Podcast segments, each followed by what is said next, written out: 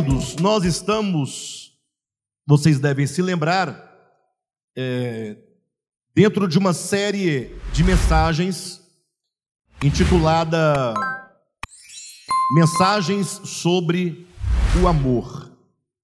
Já ministramos, salvo engano, três ou quatro mensagens, acho que foram três mensagens, e agora que nós estamos chegando no meio desta série. Vai ser uma série um pouquinho longa, não é? um pouquinho mais longa que as outras, né? Geralmente uma série costuma durar entre três a quatro mensagens. Essa já está na quarta hoje. Devemos ter mais umas três ou quatro para frente. Mas é uma série extremamente importante. Acredito que quando ela estiver pronta, será um bom material para nós podermos, é, por meio dessas mensagens, evangelizar, não é? Convidar pessoas a assistirem essas mensagens, porque no seu conjunto, na sua totalidade, essas mensagens são muito reveladoras. E hoje, como vocês já foram previamente avisados, o nosso tema é o amor à medida da perfeição. E eu acredito que passei hoje o dia pensando sobre isso. Hoje nós queremos trazer a vocês nesta mensagem uh, um esclarecimento, não vou dizer de uma vez por todas, né? Mas acredito que hoje nós temos que resolver um problema de natureza, primeiramente teológica e então experiencial, mas é um problema que precisa de ser urgentemente resolvido, que é o problema que tange a salvação. Parece ser um dos temas mais simples, né? Até porque toda vez que se ouve falar de salvação, sempre se discute entre os méritos de Armínio e Calvino, né? E talvez por esta razão é que nós entendemos tão pouco sobre salvação. A salvação é algo muito mais simples e não menos profundo. Excede em muito essas discussões meramente teológicas que ao longo da história da igreja foram construídas e foram disseminadas. Eu queria, portanto, começar a perguntar para vocês, convidando a uma rápida reflexão, perguntando o que nós entendemos, o que você entende, ou qual seria a sua resposta se nós perguntássemos o que é salvação. O que é salvação? Ora, este enquanto vocês vão refletindo sobre a resposta, este talvez seja o tema mais importante, o tema que mais deve nos interessar no âmbito de toda a Escritura. Porque qualquer coisa que você estudar no âmbito da Escritura, você sempre está procurando o quê? Uma melhor compreensão para que você possa, por meio da compreensão de Deus e de seu propósito, experimentar a salvação. Ou seja, tira o tema salvação ou a experiência de salvação e qualquer outra coisa, por maior que seja, por grande que seja, por importante que seja, para você, não tendo a salvação, não tem razão de ser, não é?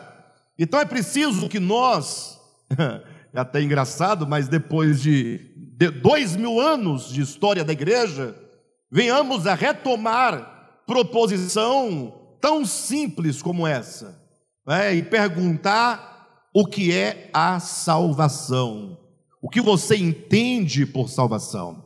E daí, se eu fosse abrir aqui o espaço para ouvir as respostas, eu tenho certeza que nós teríamos ah, algumas, ah, talvez, unidades, uma meia dúzia de respostas, uma mais simples, uma mais elaborada que a outra, mas talvez nós não daríamos a resposta que eu gostaria de trazer essa noite para vocês. Porque logo diriam assim: não, salvação é uma ação divina de livrar o homem do pecado, da culpa e da condenação de seus pecados. Né? Seria uma boa resposta, e não deixa de ser verdadeira esta resposta. Né? Ou seja, a salvação é a ação de Deus é, de livrar o homem do pecado, libertar o homem do pecado, de perdoar ao homem os seus pecados e livrar o homem da culpa do pecado e, consequentemente, da condenação do pecado. Isso é salvação. A despeito de ser esta uma resposta correta, mas ainda é uma resposta um tanto abstrata, não é? Porque se você carrega consigo esse conceito, talvez você fique sem saber exatamente como você pode experimentar essa verdade da salvação a partir desse conceito. É, talvez se você continuar perguntando, alguém diria: não, salvação é um ato da soberania divina, alguns dirão, de salvar o homem da condenação do inferno, mas nem todos os homens, somente aqueles a quem ele, Deus, escolheu. Seria também uma resposta. Esta não muito apropriada, mas não deixa de ser uma resposta, né, aí na linha calvinista do movimento evangélico ou protestante evangélico.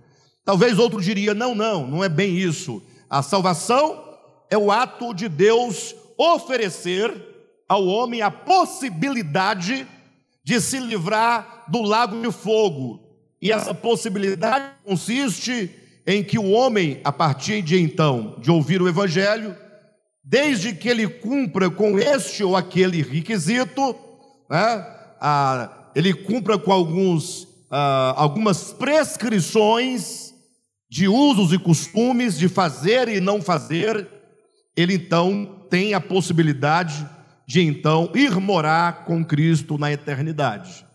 Essa resposta sobre salvação também não seria, não é muito apropriada, mas não deixa de ser uma proposição na qual muitos acreditam. Mas veja que eu vou trazer a vocês essa noite um conceito de salvação que talvez vocês nunca ouviram deste modo, mas que faz todo sentido. E até o final dessa ministração eu espero que essa proposição que agora trarei sobre salvação fique clara para cada um de nós. Eu coloquei assim, olha, a salvação é a condução de nossas vidas à plenitude do seu significado. Eu vou explicar para vocês, tenham paciência. Mas veja, é a condução das nossas vidas, ou seja, a salvação são as nossas vidas sendo conduzidas à plenitude do seu significado. Ora, com isso, em poucas palavras, eu quero dizer a vocês que Deus, quando criou o homem, Deus criou o homem com um significado intrínseco à sua própria natureza.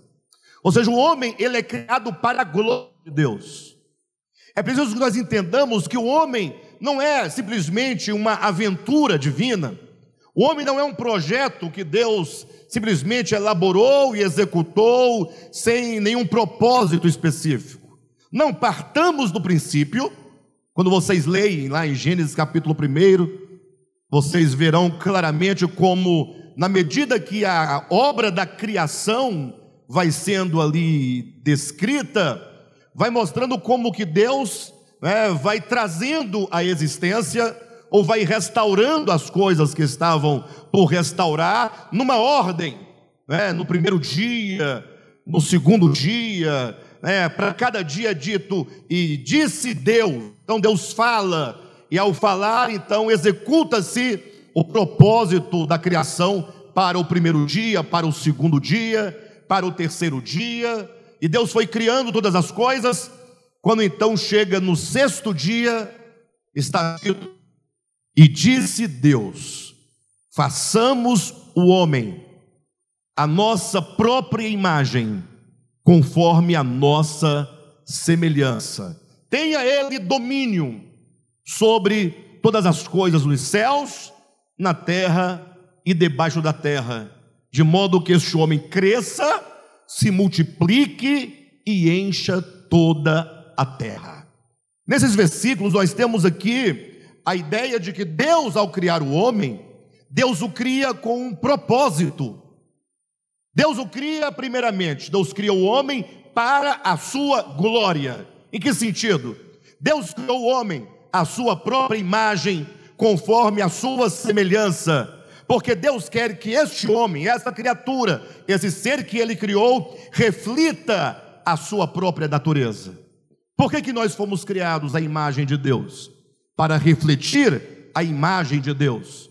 Porque fomos criados à semelhança de Deus, para podermos, né, por meio de nós, Deus ser mostrado e ser revelado ao mundo, ao universo como um todo. E agora, esse homem criado à imagem e semelhança de Deus, homem, deste homem é dito que ele devia então governar sobre toda a terra. E portanto, mais uma vez, o texto deixa claro que Deus cria o homem com a finalidade de governar. O homem é criado para manifestar a glória de Deus, o homem é criado para governar sobre a terra.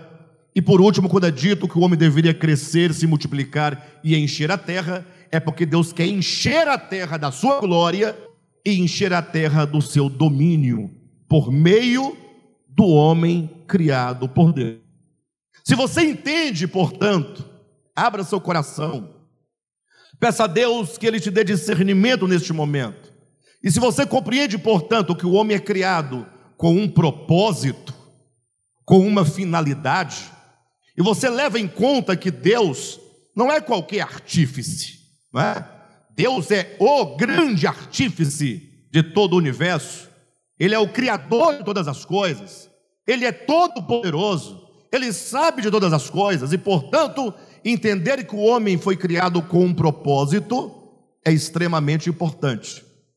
Agora, quando nós olhamos para o homem, ao longo da sua história, e chegando até o nosso tempo, olhando para cada um de nós, cada um olhando para si, nós podemos às vezes nos indagar, como Davi né, se indagou no Salmo de número 8: Senhor, por que será que nós, enquanto homens, ou que seja eu, enquanto homem, servo, não alcançado esse propósito tão grande, tão sublime e tão maravilhoso? Eu ousaria dizer que o nosso grande problema é que nós passamos muito tempo, embora com boa vontade, querendo servir a Deus, querendo agradar a Deus, mas sem o devido entendimento do que seja efetivamente a vontade de Deus. Ou seja, a nossa vida, para usar aqui uma linguagem do, da epístola de Pedro, a nossa existência humana em relação ao propósito de Deus, é como se nós estivéssemos errantes. Ou seja, o homem foi criado com um propósito, só que o homem, ele anda longe desse propósito, distante desse propósito, e mesmo quando o homem é um, é um homem religioso, uma pessoa que está ali com boa intenção de servir a Deus, ele está como que desferindo golpes no ar. Ou seja, ele está jejuando para agradar a Deus, Imagina só um Deus que se compraz quando você se propõe a não comer para Ele. Vocês já pararam por um momento para refletir no que seja exatamente isso que você está pensando ou que você está dizendo? Imagine você falar assim: Deus, eu quero te servir e eu quero te agradar, e para tanto vou ficar dez dias de jejum.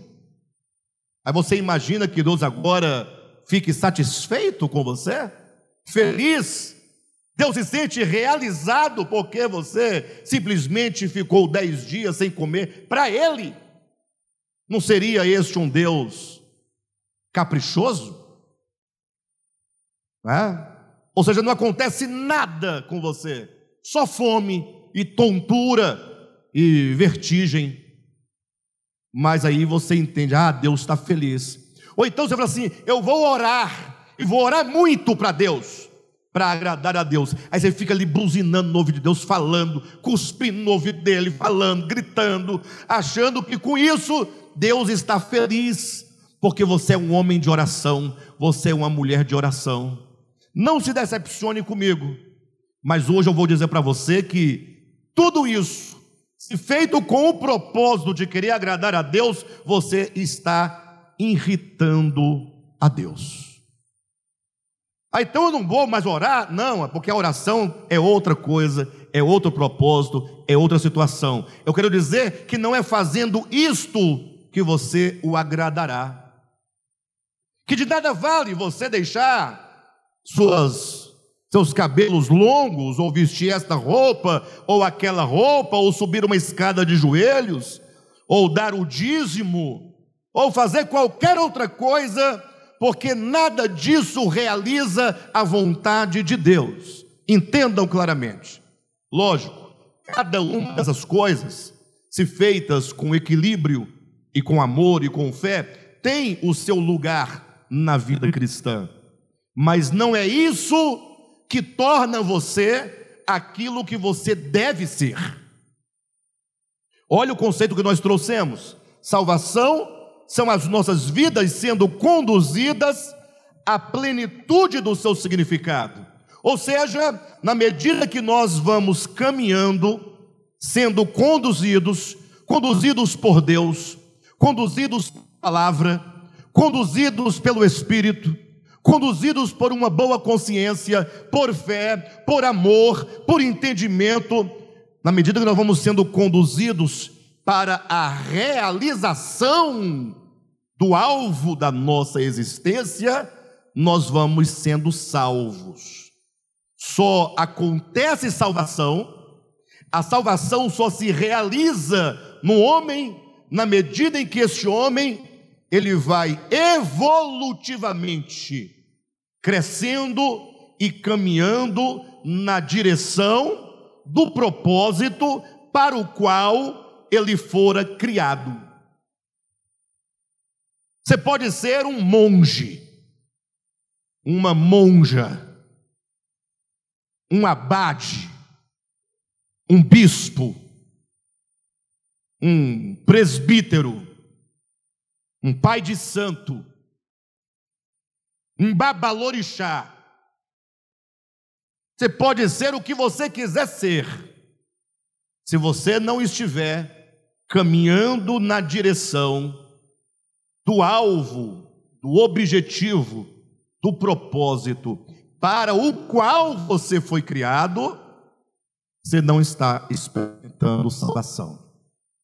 Desculpe eu desiludir vocês, mas salvação não é um cheque que Deus entrega, não é um passaporte que Deus lhe entrega, não é um ingresso que Deus lhe concede, e muito menos, agora, se quer para destruir pela raiz essa mentira, essa falsa ideia, muito menos salvação consiste em uma regra de fé verbal ortodoxa acerca do que Jesus fez. Explico para vocês. Alguém diz: "Não, eu tenho a clareza Exatamente porque eu creio na encarnação do Filho de Deus, eu creio no seu viver humano, eu creio na sua morte vicária na cruz do Calvário, eu acredito e acredito na sua ressurreição. Então, se você souber definir cada um desses elementos, encarnação, viver humano, morte vicária e ressurreição, se você for o melhor expositor destas verdades, se você for um excelente apologeta, isso não é salvação. Isso pode ser apenas um conhecimento intelectual acerca da pessoa de Jesus, que é possível se obter numa faculdade de teologia, em casa, lendo um livro, sendo cristão, sendo ateu, ou sendo qualquer outra coisa. Qualquer pessoa que se propõe a estudar esses temas pode, poderá pegar os melhores livros, estudar e compreender. Mas isso não é salvação. Lógico, nada disso está sendo negado. O Filho de Deus se fez carne? Sim. Se fez homem? Sim. Teve um viver humano? Sim. Morreu na cruz uma morte vicária? Sim. Ressuscitou? Sim. Só que o que eu estou dizendo para vocês é que tudo que Cristo realizou é para que hoje você possa experimentar a salvação. Salvação enquanto um acontecimento, salvação enquanto uma experiência. A partir de hoje, eu te convido a sempre quando se referir à salvação, se referir não a um evento que aconteceu há dois mil anos, não a uma possibilidade futura de morar no céu, mas você falar salvação é um acontecimento, é uma ocorrência, é uma experiência mediante o Evangelho que cada um de nós podemos ter. Na medida que vamos compreendendo o Evangelho, o Evangelho vai nos conduzindo Preste atenção em nome de Jesus. Na medida que você vai compreendendo o Evangelho e recebendo esse Evangelho no coração, o Evangelho vai te conduzindo. A cada dia, sendo nós conduzidos um passo na direção do propósito para o qual fomos criados. E o Evangelho é tão simples, vocês verão hoje à noite que alguém perguntará assim: tá bom, tá tudo compreendido, só me resta uma coisa, de modo claro, de modo básico, de modo que todos entendam, qual é o propósito da minha existência? Se eu tenho, eh, eu tenho como mensurar se estou ou não provando, experimentando a salvação, na medida em que eu estou sendo conduzido para esse propósito. Então, o que Jesus nos fala sobre essa experiência? Qual é exatamente o alvo? Quando é que eu sei que eu terei experimentado salvação de Deus na minha vida? Bem, essa é a questão que nós queremos essa noite compartilhar com vocês a partir do tema o amor a medida da perfeição. Mas comecemos olhando para a cruz, para a cruz de Cristo. Por que comecemos olhando para a cruz? Ora, porque é na cruz que a salvação se realiza. Afinal, estando o homem perdido, sem nenhuma esperança, completamente morto nos seus delitos e pecados, Deus, ele intervém na história humana para salvar o homem. Lembra lá de João 3,16? Porque Deus amou o mundo de tal maneira que deu o seu Filho unigênito, para que todo aquele que nele crer não pereça, mas tenha a vida eterna. Então Deus intervém na história da humanidade, como que dissesse, pessoal, há esperança. Eu, Deus, vou entrar com providência de salvação. Todos olhem para o Messias, olhem para o Salvador, olhem para o Redentor. E aí a história está bem desenhada. O Verbo, que é Deus, se fez carne e habitou entre nós. A salvação, que é uma pessoa, que é o próprio Cristo, entrou no mundo. E agora esse Cristo, que é a corporificação de Deus, é a corporificação do amor, é dito agora em João capítulo 1, versículo 16, que tendo o Verbo feito carne, andando entre nós, é dito, cheio de graça e de verdade, não é? De modo, como diz o texto bíblico, que se puder colocar aí, está ali no, no, no, do outro lado, né? Mas se puder colocar para nós, João capítulo 1, versículo 16, nos diz claramente é, que nós todos somos alcançados ou nós participamos não é, da sua graça não é, sobre graça, não é? porque todos nós temos recebido da sua plenitude e graça sobre graça. Quantos podem entender esse texto. Olhem para mim por um momento. Capítulo 1 de João. Deixa esse texto aí, não tira daí não. capítulo 1 de João, toda a descrição. E o Verbo, que estava no princípio com Deus, e que era Deus, o Verbo que criou todas as coisas, por meio de quem tudo foi criado, esse Verbo se fez carne e andou entre nós, cheio de graça e de verdade. Chega no versículo 16, diz: Porque todos nós temos recebido da sua plenitude e graça sobre graça. Ora, o que é que significa que nós temos recebido da sua plenitude? Imagine só um vaso, um vaso que você começa a derramar água dentro dele, e esse vaso vai enchendo até a sua plenitude. E na medida como vai sendo derramado, porque ele está cheio de graça, cheio de verdade, e é graça sobre graça, esse vaso começa a transbordar, sim ou não? Ele vai transbordando. E agora não é só mais o vaso que está cheio, tudo que está ao seu redor vai sendo alcançado pelo transbordamento, pela plenitude de Cristo. Cristo, ele veio, ele andou entre nós, ele habitou entre nós, cheio de Deus, cheio de graça, cheio de verdade, e na sua plenitude ele vai se transbordando para alcançar o homem.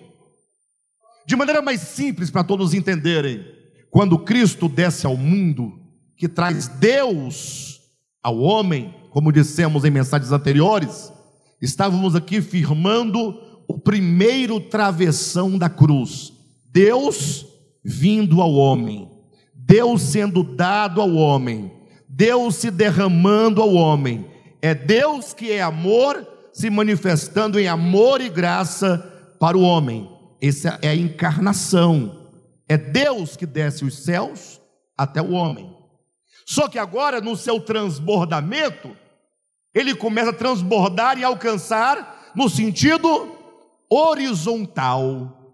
Vai formando o segundo travessão da cruz, esse transbordamento vai alcançando pessoas, por meio da pregação do Evangelho, na, da visão, da compreensão de quem é o Cristo de Deus, agora esse amor que desceu dos céus, agora ele vai sendo agora transmitido, ele vai sendo depositado, ele vai sendo entregue, ele vai sendo distribuído para todos aqueles que creem. Agora não é só o amor de Deus que desce dos céus à terra. Agora é Deus se transbordando para dentro de nós, para agora tudo aquilo que Ele é esteja dentro de mim. E agora eu comece a transbordar, para que agora outros sejam o que? Alcançados. E na medida que o outro vai sendo alcançado, vai transbordando, e agora tudo aquilo que Deus é, vai alcançando todos os homens. É basicamente aquilo que Jesus falou para a mulher samaritana: se você beber da água que eu lhe der, dentro de ti sairão rios de águas vivas a saltar para a vida eterna. Ou seja, o Cristo de Deus traz Deus aos homens, e agora esse Deus trazido por Jesus Cristo ele agora quer transbordar dentro de tantos corações que creem nele. Mas até então, ainda é uma mensagem vaga. Por que vaga? É porque diz, ah, Deus quer, Deus se transbordou em Jesus e agora quer se transbordar em nós. Você vai para casa, glória a Deus, Ele vai transbordar de mim. Aí você fica olhando, transbordar. Ele quer transbordar. Aí você fala, mas como pode ser? Vocês percebem que, por mais que seja bonito, não é uh, funcional? Fica sempre um vazio no entendimento. E então é agora que nós vamos adentrar alguns textos bíblicos, eu quero que vocês me acompanhem, para ver como Jesus nos ensina esse transbordamento. como ele nos ensina como que nós participando de Deus podemos agora transbordar para outros essa plenitude que dele recebemos. Capítulo 5, versículo 43 do Evangelho de João. Ou melhor, desculpe-me, do Evangelho de Mateus. Abra sua Bíblia. Capítulo 5, a partir do versículo 43. As palavras de Jesus são tremendas, são maravilhosas. Veja o que Jesus diz são palavras de Jesus, não são palavras de Calvino, nem de Armínio, nem de Paulo, nem de Alexandre, nem de denominação A ou B ou C, são palavras de Jesus. Olhe bem para essas palavras. Jesus diz assim no versículo 43 do capítulo 5 de Mateus, dizendo: Ouvistes que foi dito, Amarás o teu próximo e odiarás o teu inimigo. Olhem para mim por um momento. Quando Jesus disse: Vocês, falando para os judeus daquele tempo, vocês ouviram o que foi dito lá atrás. Vocês receberam um ensinamento. Qual ensinamento? Amarás o teu próximo e odiarás o teu inimigo. É possível que, se você procurar em todo o Antigo Testamento, essas palavras você não irá encontrar nesses termos. Você não vai encontrar este mandamento de forma explícita. Porém, quando você lê o conjunto do Antigo Testamento, você verá que todo o Antigo Testamento é a síntese deste mandamento. Porque o que se entendia por próximo, entenda agora, os judeus daquele tempo entendiam que o próximo era o seu povo, ou seja, eram os seus é, irmãos da mesma etnia, da mesma nação. Portanto, o próximo para um hebreu eram os demais hebreus. O próximo para um judeu eram os demais judeus. Daí Jesus contar a parábola do bom samaritano para perguntar no final da parábola quem foi o próximo daquele que caiu na vala. Porque quem vai socorrer o judeu que caiu na vala é um samaritano. Então, no conceito dos judeus, a despeito de um samaritano ter socorrido, no conceito judaico, o samaritano não era próximo, o próximo do outro. Quem está entendendo? Jesus conta a parábola para dizer que próximo né, são todos os homens que estando próximo agem como o próximo do outro.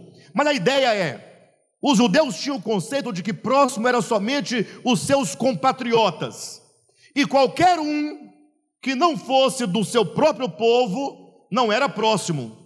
Era o que? Inimigos de Israel. Olhe para a história de Israel. Israel está cercado de quê? De inimigos. E toda a história de Israel é lutando contra quem? Contra os seus inimigos.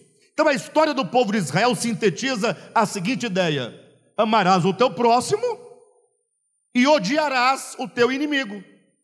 Por isso que eles decapitavam criança, bode, vaca, ovelha, velho, moça, foi inimigo, foi de outra nação, eles decapitavam, matavam, destruíam, saqueavam e não tinha nenhum peso de consciência acerca disso. Jesus diz assim: olha, Jesus, vocês ouviram o que foi dito? Vocês lembram do regime como vocês viviam? Amarás o teu próximo e odiarás o teu inimigo. Agora, olhe para mim por um momento. Eu, eu, eu vejo até uma certa lógica nesse mandamento.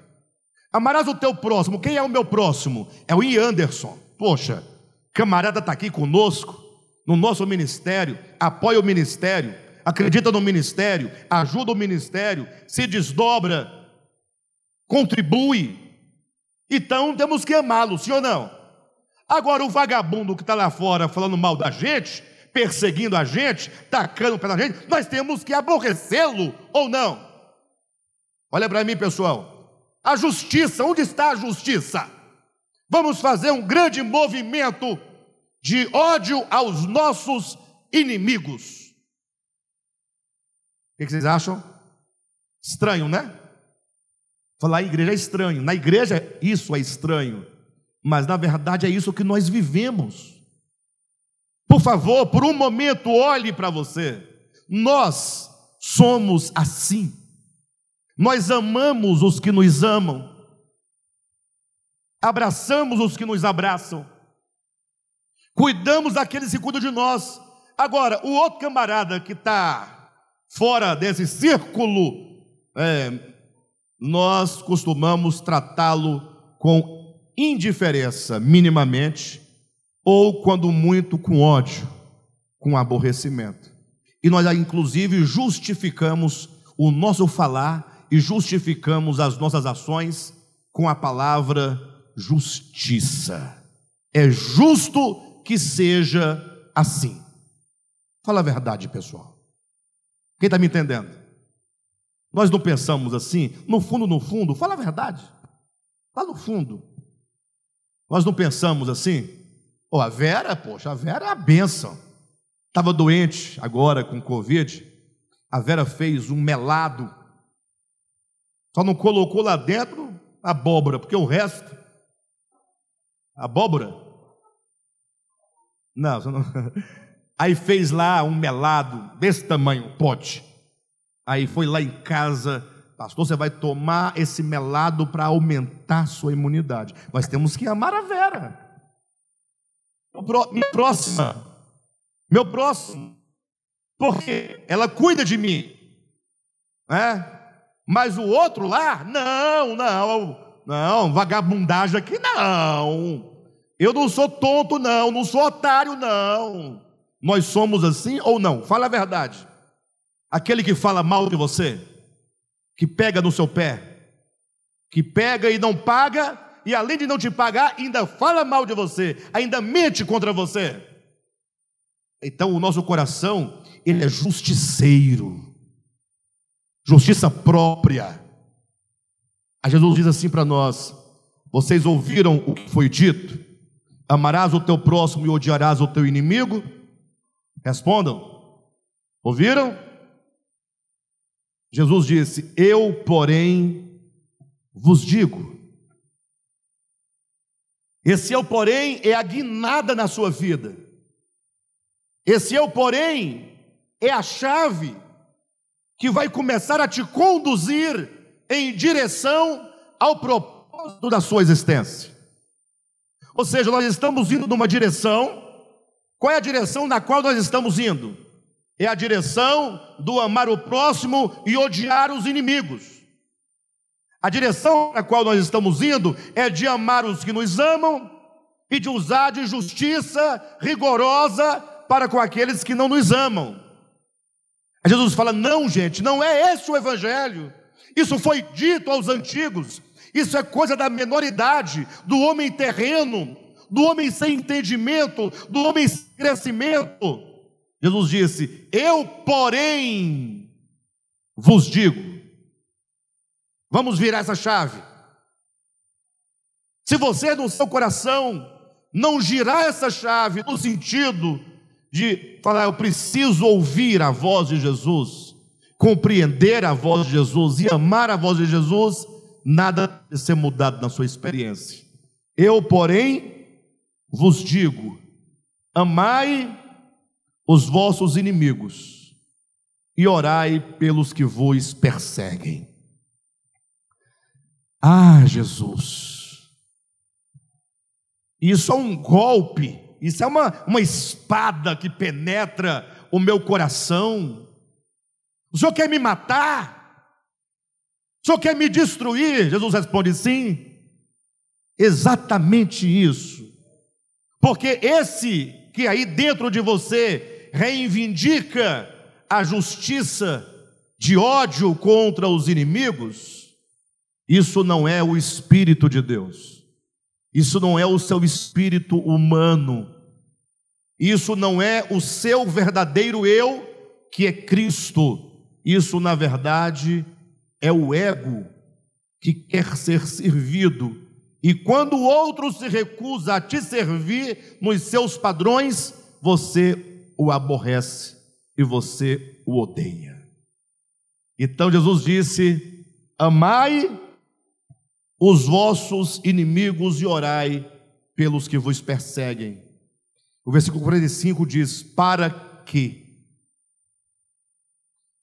amai os vossos inimigos e orai pelos que vos perseguem, para que vos torneis filhos do vosso Pai Celeste. Alguma vez vocês já ouviram falar isso? O que, que disseram para vocês que vocês tinham que fazer para se tornar filho de Deus? O que disseram? Rodolfo, para você se tornar filho de Deus, você tem que fazer o quê? O que, que foi dito para nós? Pedrão, aceitar Jesus. Mas na verdade eles têm razão. Tem razão. Não, tem razão. O Rodolfo poderia responder: é, tem que crer em Cristo. É verdade, está na Escritura. Aqueles que creem se tornam filhos de Deus. O problema é que qual é o sentido de crer ou de aceitar, de receber a Jesus. A grande questão é essa, porque quando disseram aceitar Jesus, fala assim: ó, eu aceito, é e, e alguém recusa? E tem quem recuse? Tem, é o que mais tem. Receber a Cristo e crer em Cristo, irmãos. Ah, Jesus é, Jesus tem problema. Ah, ele fala umas coisas assim que não tem como nós escaparmos. Ele fala assim: olha, se você entender o que significa crer em mim, você precisará entender a metáfora do pão. Quando você come um pão, então você mastiga aquele pão, é uma metáfora. E aquele pão, então, ele é recebido no seu organismo, e o seu organismo vai processar aquele pão e todas as vitaminas, os sais minerais, os nutrientes daquele pão, agora vão entrar na sua corrente sanguínea, e o sangue vai levar para as células, e agora todo o essencial do pão não somente vai nutrir o seu corpo, mas vai fazer parte de você. Quem entende a metáfora do pão? Aí Jesus fala: Pois vocês deverão, portanto, os que creem em mim, ou os que me aceitam, me recebem, comer a minha carne e beber o meu sangue. Então, crer em Cristo, no conceito de Jesus, é o que? É recebê-lo para dentro de nós e permitir que os, a nossa alma, a nossa mente, nossas vontades, nossas emoções, todo o nosso coração, o nosso ser, possa absorver o Espírito de Cristo. Cristo sendo metabolizado dentro de nós, sendo trabalhado. Vocês já imaginaram? Pensem na metáfora. Imagine só Cristo sendo assimilado por nós nas nossas faculdades.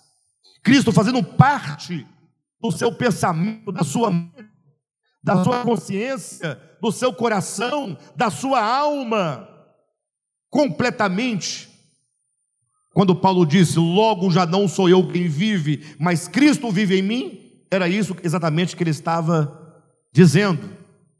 Então, quando é dito: Amai os vossos inimigos e orai pelos que vos perseguem, para que vos torneis filhos do Pai Celestial, Jesus está dizendo: olha, para você se tornar em posição e em atualidade filho de Deus, para você se manifestar como filho de Deus, o que implica o quê? Experimentar salvação, sim ou não? Para você então poder afirmar, eu estou experimentando salvação aqui dentro de mim, Jesus fala: vocês deverão amar os seus inimigos e orar pelos que vos perseguem.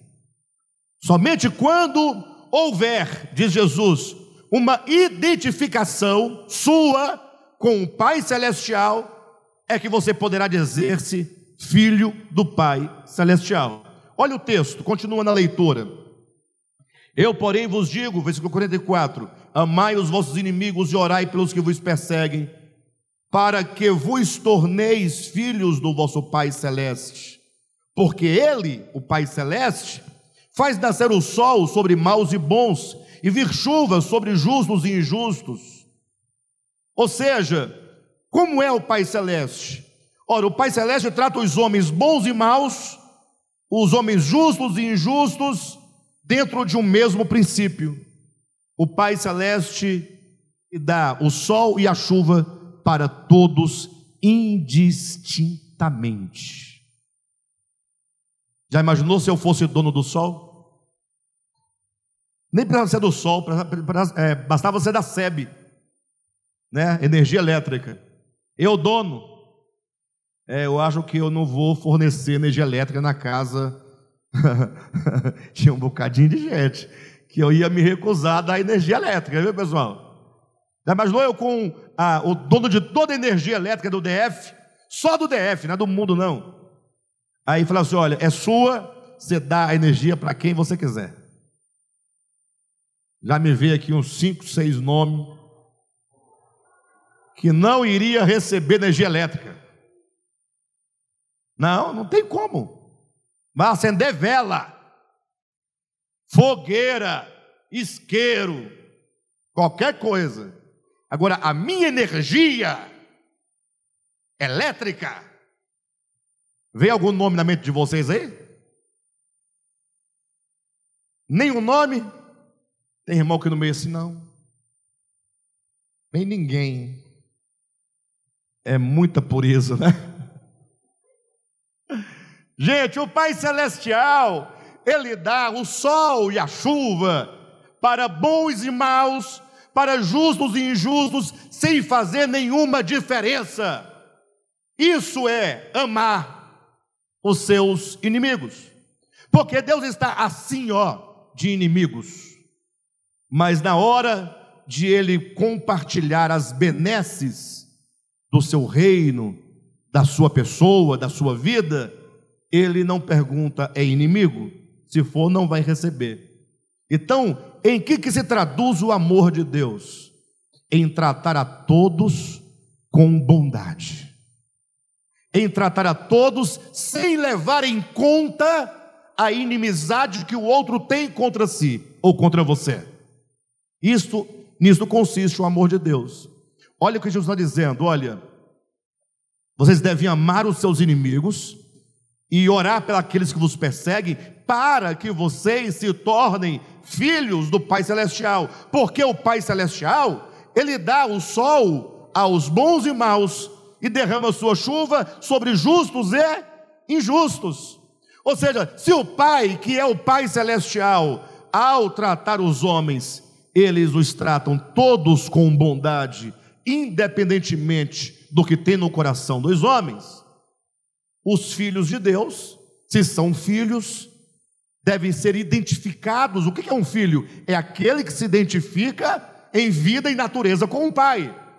Então, se o pai é assim, o filho naturalmente também é do mesmo modo. Então, nós somos convidados a amar todos os homens indistintamente. Hoje a mensagem vai ficar um pouco ainda nesse, nesse, uh, nesse plano, né, assim um pouco vago, mas as mensagens que nós teremos uh, mais à frente vai, vão especificar detalhes da nossa vida diária, coisas muito práticas e muito profundas. Mas o fato é que para que nós nos tornemos filhos do Pai Celestial, precisamos de nos identificar com Ele. Versículo 46 continua: Porque se amardes os que vos amam, que recompensa tendes? Não fazem os publicanos também o mesmo? E se saudardes somente os vossos irmãos, que fazeis demais? Não fazem os gentios também o mesmo? Portanto, sede vós perfeitos, como perfeito é o vosso Pai celeste. Vocês concordam comigo que quando alguém, olhe para mim, chegar na glória eterna, depois de, de Apocalipse capítulo 20, ali no novo céu e na nova terra, quando ele estiver completamente no estado de plena, de perfeição ali, não é o mesmo que falar que ele experimentou plena salvação? Sim ou não? Quem está me entendendo, pessoal? Olhe para cá. Vocês concordam comigo que dizer que quando alguém chegar no estado de perfeição no novo céu da nova terra é o mesmo que afirmar que ele experimentou plena salvação?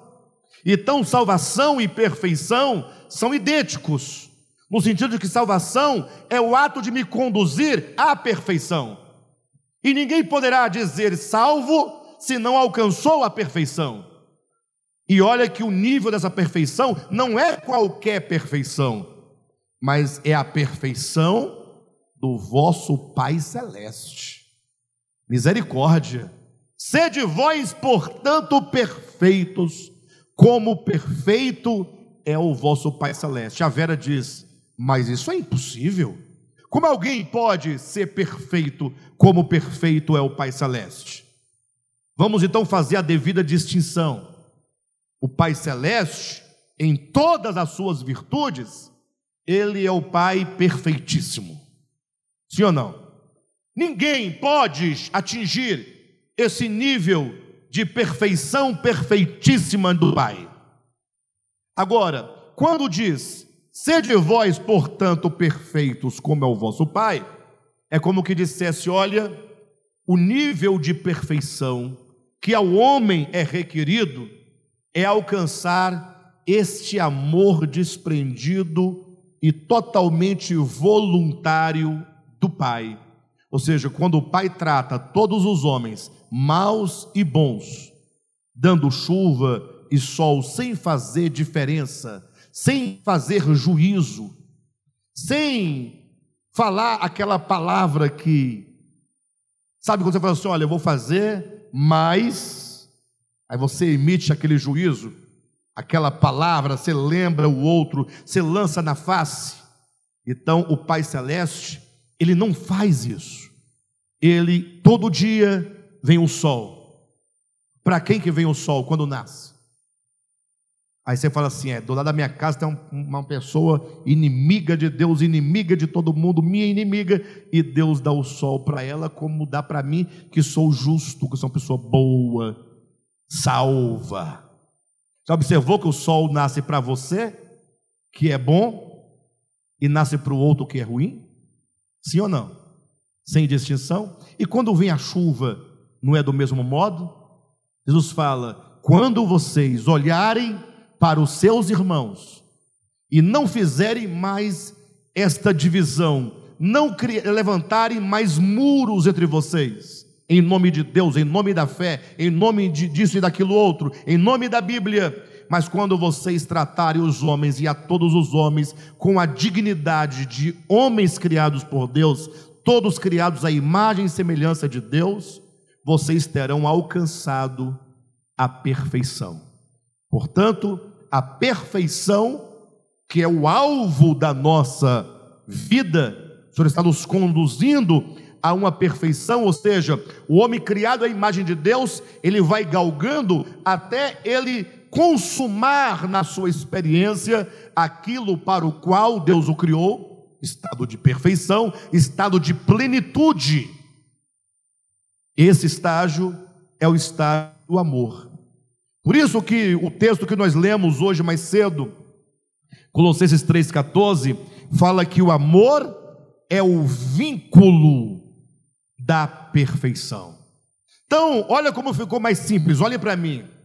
A partir de hoje, você vai sair daqui deste local de reuniões e você vai pensando, bem,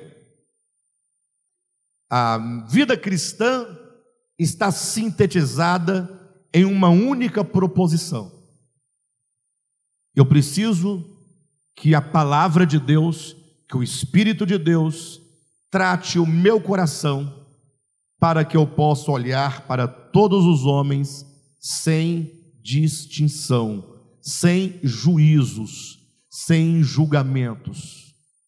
É? Ou seja, eu tenho que olhar para todos os homens e vê-los como homens como eu, pessoas criadas à imagem e semelhança de Deus, como eu, e que se porventura houver alguma indignidade, é como eu, e portanto eu não posso ficar estratificando, dividindo, separando pessoas, pelo contrário, eu tenho que cultivar no meu coração exatamente o espírito do Evangelho.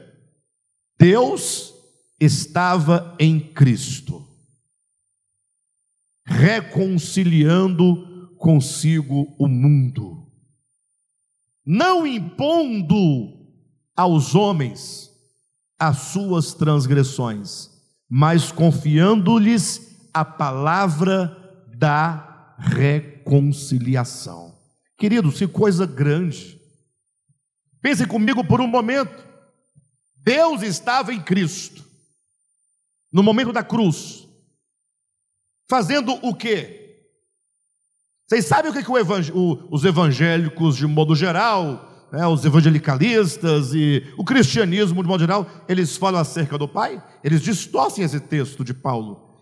Ele diz assim: olha, Deus não estava em Cristo naquele momento, pelo contrário, ele estava punindo o seu filho ao reivindicar as transgressões de todos os homens. Estou mentindo? Os irmãos de teologia aí, que conhecem bem, como é que é ensinado? O que, que acontecia entre o Cristo e o Pai no ato da, da crucificação? Eles dizem: o Pai estava punindo o seu filho. Já ouviram isso? O filho estava recebendo toda a condenação que o pai exigia dos pecadores.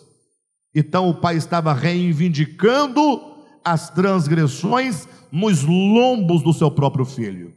Aí a Bíblia fala: não, não, não é isso.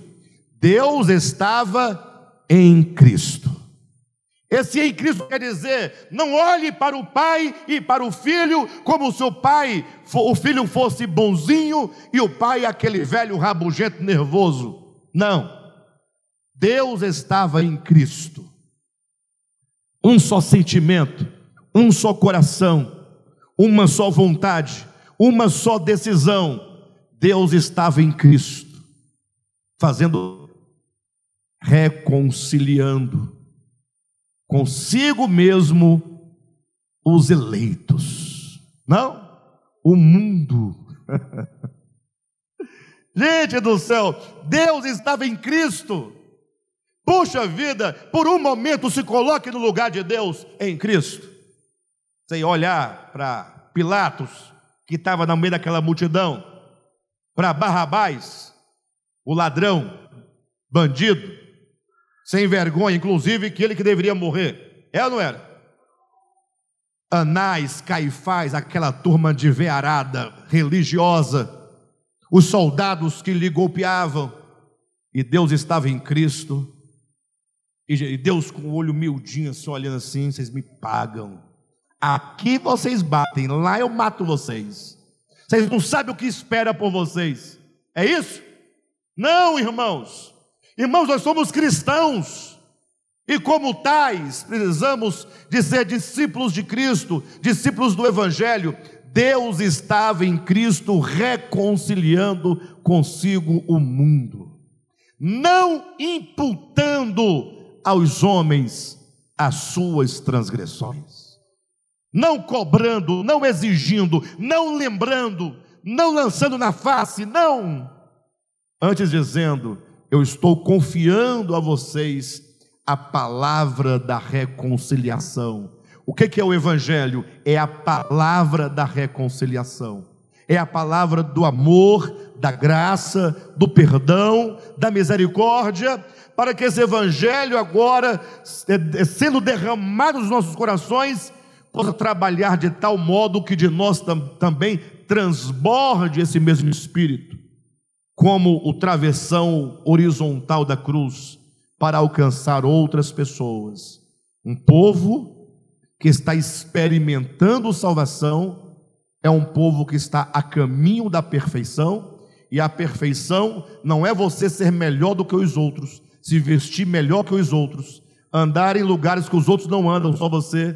Não essa perfeição é um profundo tratamento de coração para que você possa amar indistintamente os homens. Mas o pior é que nós fazemos exatamente o oposto, né? Do ensinamento de Jesus. Ou seja, quanto mais a pessoa tem problema em relação a nós, menos nós, não, mais nós a aborrecemos. Sim ou não? Quanto mais o, maior o problema, mais o aborrecimento. Então fica aí essa direção no sentido de que de nada adianta nós nos gloriarmos no amor de Deus derramado a nosso favor, se nós não entendermos que o Evangelho é um convite a todos que recebem o amor de Deus serem agora os portadores deste mesmo amor. Ou seja, quem aqui recebeu o amor de Deus derramado no coração? Deus se derramou como amor. Em que sentido? Ele te recebeu Sim ou não? Ele te amou, mas amou como você é. Desse jeitinho aí. E olha que ele podia falar assim: não dá para amar esse indivíduo. Mas ele nos amou, nos perdoou, nos recebeu. Aí você fica, puxa, como eu sou grato por esse amor de Deus derramado, porque ele me recebe, ele me aceita, ele Aí ele fala, mas aquele que recebe o amor de Deus, esse eixo vertical da cruz, é convidado a compor o eixo horizontal, ou seja, o amor emanando de mim para os que estão à minha volta. Nesse sentido horizontal, quem experimenta o amor de Deus é convidado a participar deste mesmo amor e de ser um portador do amor de Deus à humanidade. Amém, queridos? Glória a Deus.